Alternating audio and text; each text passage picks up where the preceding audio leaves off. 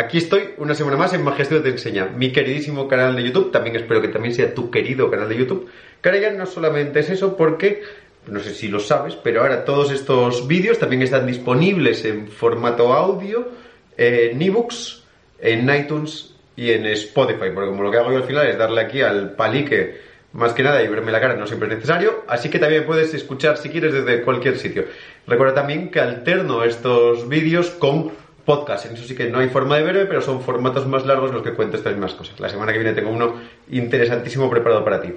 Antes de entrar al contenido del día de hoy, tengo un par de notificaciones. Desde el momento de tablón de anuncios, los amigos Sergio y Jorge del AMIC me cuentan que este martes, después del vídeo, mi admiradísimo y también queridísimo Joaquín Matas está de confe a las nueve y media, si no me equivoco, en el AMIC que va a hacer cositas para presentar los libros que ya hicimos hace tiempo, Fuego Lento 1 y Fuego Lento 2, pero también va a dejar alguna delicatessen del proyecto nuevo que está por venir. Así que debajo del vídeo, en la parte de notas, verás las indicaciones para si quieres contactar con ellos para reservar plaza en el ANIC, que tienen para socios también y para no socios, y parece que ya eso ya se está petando. Yo no me lo perdería, la verdad, por nada del mundo, volver a Joaquín en Confe siempre vale su peso en oro.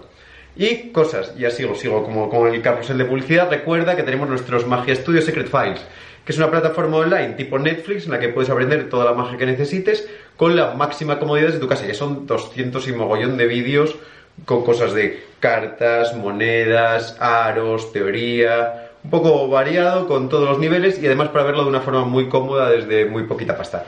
Ya sabes, también debajo de este vídeo o del audio de lo que estés puesto verás un texto con el enlace directamente a nuestra plataforma Magistudio Secret Files y además la primera semana es gratis, así que puedes probar la plataforma sin ningún tipo de compromiso para que te lo pases guay. Y así, bueno, ya te puedo decir cosas que en la tienda en magistudio.com y en la tienda en la calle San Mateo estamos esperando la campaña de Navidad, así que vienen un montón de cosas y también algunas cositas nuevas que vienen con el Black Friday, que también está a punto de caer. Y ya con eso sí que entro a saco en el tema de hoy. Alex Emsley. Esto me va a desenfocar la cara porque te lo voy a enseñar ahí. Emsley. Alex. Uno de mis libros favoritos de todos los tiempos es el tomo 1 de las obras completas de Alex Emsley. No solamente porque tenga algunos juegos maravillosos, sino por un capitulillo que tiene al principio, que es muy cortito, son unas 20 páginas, sobre teoría, que es fascinante y da unas lecciones que para mí son fundamentales y que la verdad es que me enseñaron muchísimo, estoy soltando el libro, en su primer momento, cuando yo me acerqué a la magia, yo tengo que decir que el libro de Alex Emsley fue, gracias a Carlos Lasso de Oviedo, yo creo que fue mi segundo, mi primer gran libro de magia después de entrada, ¿no? Vamos, mi primer libro de autor, quiero decir, se llama bien la forma de decirlo, ¿no? Primero empecé con Esto es magia, Carta Magia Fundamental, el de Harry Lorraine, el de Magia con Cartas, porque era el más barato con mayor número de páginas, y el primer libro que dije, me voy a acostar aquí, voy a soltar el parne gordo, fue el libro de Alex y le estaré siempre agradecido porque esos primeros libros son yo creo que los que más absorbemos como fricción y luego como a lo largo del tiempo de la vida volvemos a ellos una y otra vez. Y en este libro tiene una, una primera parte en la que habla de teoría. Emsley nunca lo tenemos como un mago teórico, y la verdad es que da algunas claves que son interesantísimas. La primera que plantea Emsley, y esto me parece fantástico, es que el tipo cuenta, eh, sin ningún tipo de rubor, que él no se considera un actuante, que él es un inventor. Hay que entender que Emsley no fue mago profesional durante su vida. Él era informático, quiero recordar, de hecho tuvo una etapa muy larga de aislamiento mágico, total y absoluto, en el que no, no le dedicó tiempo a la magia, y luego volvió a ello con algunos juegos también fantásticos. Los dos libros suyos son absolutamente imperdibles al nivel de los grandes maestros. Uno de ellos, para mí, de los grandes maestros de la cartomagia y de los que hicieron que esta avanzase de una forma épica. Sin las cosas lo mismo, no sería lo mismo mucho más allá de la cuenta de Frey, por supuestísimo. Sea como sea, él no se define como actuante, se define como inventor y lo hace sin ningún tipo de problema, ¿no? Muchas veces planteamos como que hay un valor extremo en el actuante y no ponemos lo demás, aunque no sea el tema del día, quiero dejar un poco claro que yo creo que un mago puede dedicarse a ser aficionado, puede ser eh, cosa doméstica, puede ser inventor, puede ser lo que sea y aún así desarrollar una carrera, si la quieres llamar carrera, aunque nunca es carrera lo que hacemos, no somos eh, empresarios, un desarrollo personal totalmente válido y, potente, sobre todo en su caso. Él dice, bueno, pero a veces toca actuar porque tengo que corroborar en cierta medida lo que ocurre, ¿no? Y entonces, como esto ya voy centrando, que no, me quiero perder mucho, eh, él dice que, claro, que entonces él se encuentra con que la magia hay que presentarla ante público, que una vez que a él lo, lo que le gustaba en el fondo eran los métodos, y eso es curioso porque las presentaciones de Emsley son realmente divertidísimas, casi todas, a mí me parece que son súper ingeniosas, y esa magia que me gusta a mí, con presentación, con historia, yo creo que en buena medida es producto de la lectura de Emsley y de las premisas que Emsley plantea en su primer libro. Tanto Serendipia como Los Leones, como casi todas las historias, incluso la Strange Story, que es el último juego del libro, el libro de la Buenaventura, plantea algunas premisas de trabajo que siempre son interesantísimos. Los Repulsive Faces, que no podría no parar de hablar de ello. Pero bueno, en cualquier caso, Emsley tiene unas presentaciones mucho más interesantes de lo que parece que plantea desde ese punto de vista que dice de que él no, no quiere actuar. Y dice, bueno, en ese caso me leí, dice Emsley, me leí todas las cosas que hay que hacer de presentación. En su momento, claro, me leí a Fritsky, a Nelms, a eh, la Magic y todas estas movidas y me asusté. Esto estoy diciendo porque creo que esto es lo interesante de hoy, ¿no? Y me asusté muchísimo porque realmente lo que hacen es dar un montón de remedios a problemas, ¿no? Y resulta inabarcable, entonces uno cuando termina estos libros siempre termina con más miedos que como lo empezó en vez de con más soluciones. Entonces él dice, bueno, yo creo que la forma de afrontar esto debe ser distinta. Primero tengo un problema y luego si me pienso en ese problema y me lo acoto bien, va a ser más fácil encontrar solución. Él plantea, y yo creo que yo estoy muy de acuerdo, que una idea muy buena es leerse primero estos libros de una forma ligera y agradable y divertida, y tú te los comes sin pensar mucho, sin reflexionar mucho en tu magia desde ese punto de vista, sino simplemente disfrutándolo y después con el tiempo, cuando te vas enfrentando a pequeños conflictos, puedes ir buscando respuestas en ellos, pero no necesariamente buscar el problema. Yo cuando la gente lee mis libros muchas veces me dice, lo que pasa es que yo sé que lo dicen con cariño, ¿no? Que es como, eh, tengo que cambiarlo todo, ¿no? Me acabo de dar cuenta que tengo que cambiar toda la presentación que hago.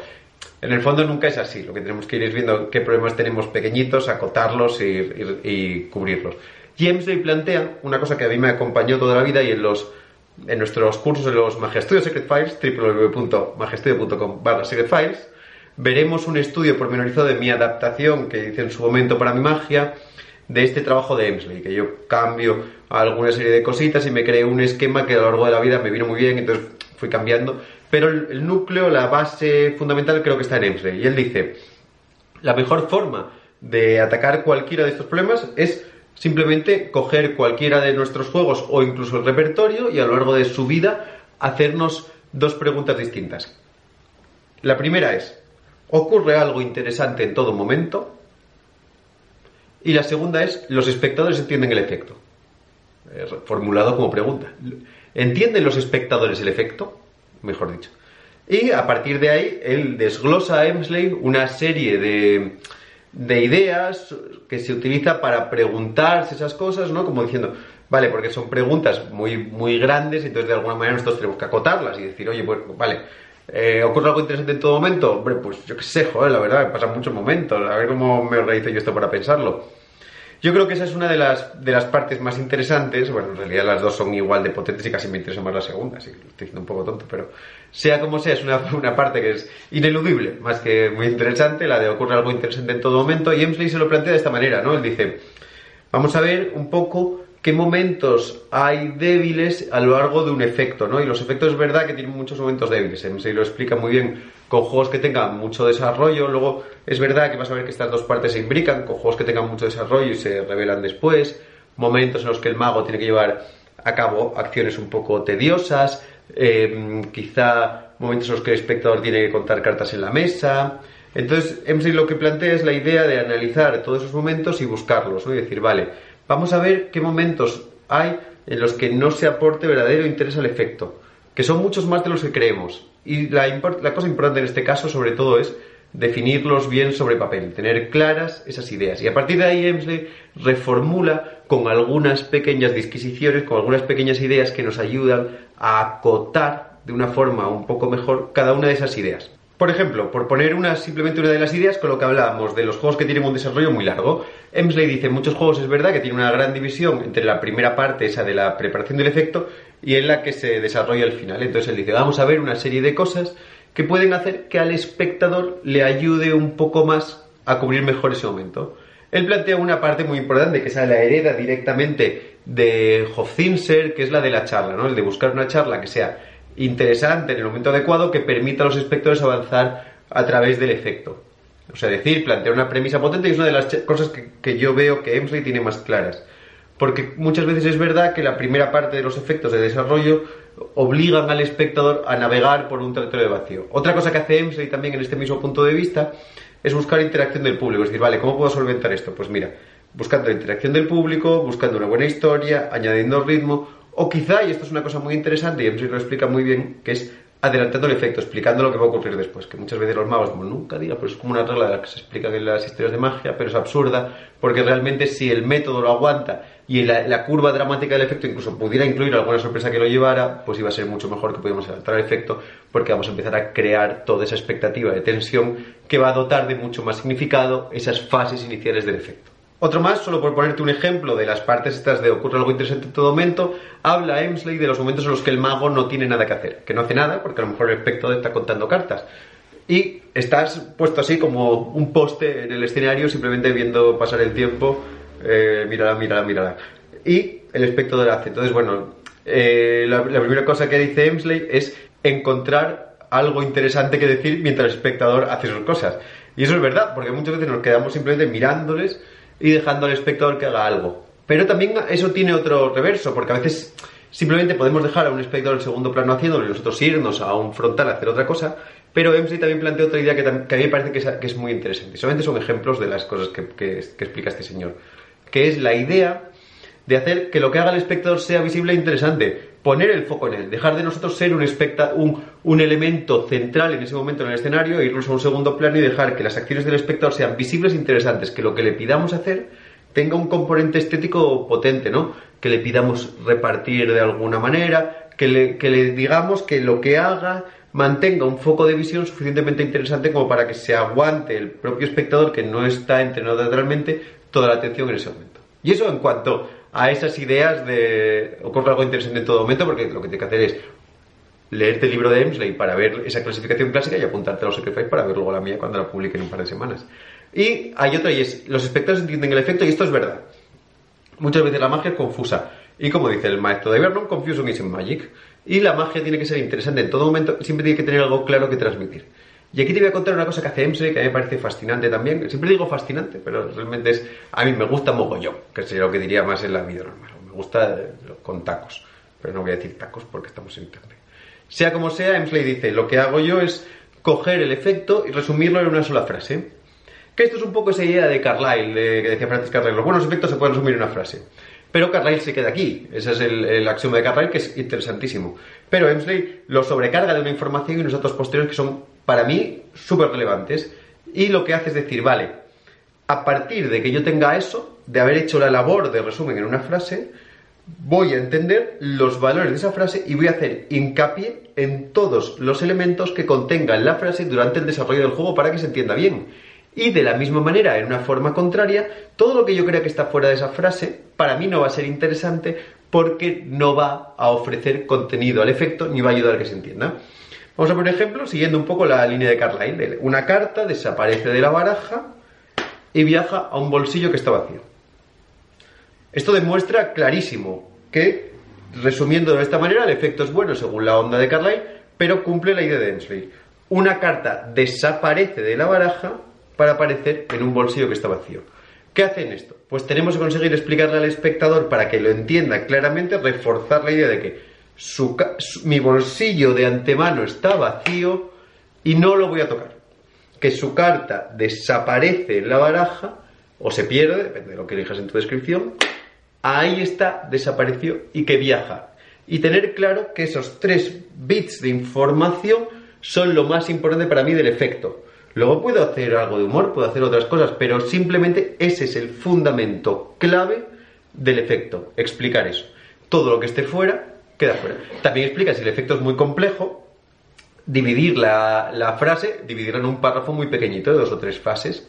Ella se frases que son fases, que son momentos del efecto con alguna especie de clímax. Que no tiene que ser, entiendo yo, un clímax mágico, pero sí definirlo de la forma más acotada posible para que eso te ayude a tener claro qué tenemos que conseguir que el, que el espectador entienda y qué tenemos que conseguir, que, no nos, que queremos que el espectador olvide, porque sería ruido intelectual en el caso de verlo.